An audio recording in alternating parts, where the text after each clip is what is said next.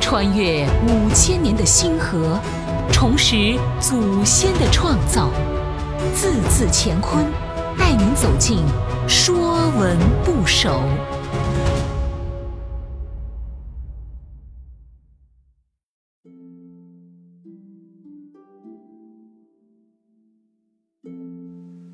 《说文部首·讷》讷字，上面是内容的内，下面是口，意思是肚子里有话说不出口。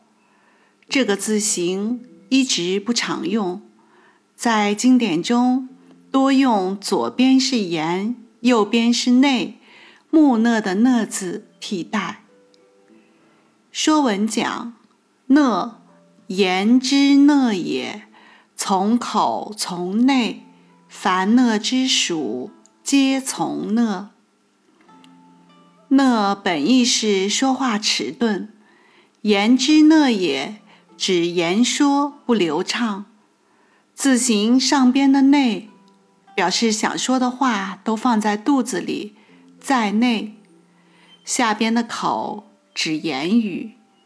讷的意思就是内在的意图不能很好的用口表达，也就是想说说不出来。言语是与人沟通、表达意愿的能力。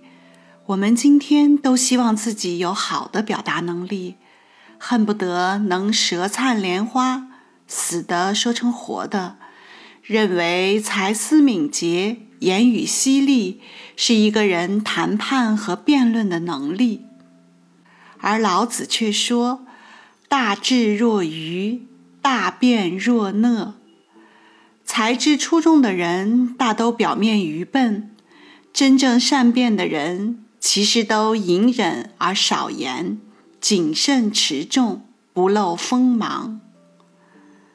讷言即少言。在一个人的道德成长中，讷是一种美德。孔子在《论语》中说：“君子讷于言而敏于行。”君子讷言，因为说出去的话就是泼出去的水，覆水难收。无论是说多话或是说错话，都会影响一个人的人格褒贬。讷言之人。必定有极强的自我约束力。一个人言语过多，就会有不能兑现之言，是巧言乱德，或自取其辱。讷言是道德的考量，讷言者往往能成就信用。其实，孔子的讷言，并非要求人不说话，而是不能够随随便便地说。讷于言而敏于行，告诉我们，行动是最好的语言。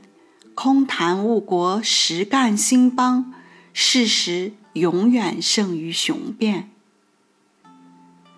天地有大美而不言。老子认为，巧辩和美式的言语会伤害真实和诚信。孔子说。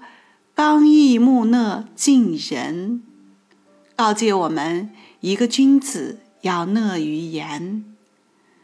南宋翰林学士戴希说：“巧言令色，其志薄；刚毅木讷，其志厚。”大概从古到今，夸夸其谈的人总要多于默默实干的人。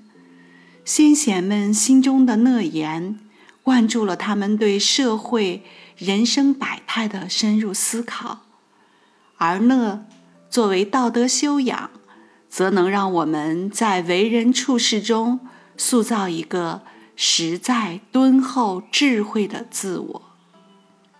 凡讷之属，皆从讷。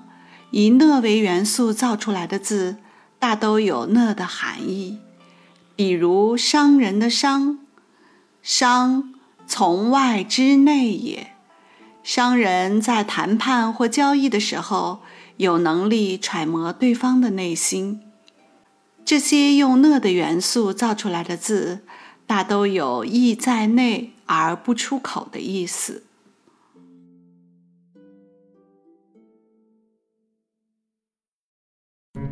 本栏目由字字乾坤出品，更多课程内容请关注公众号。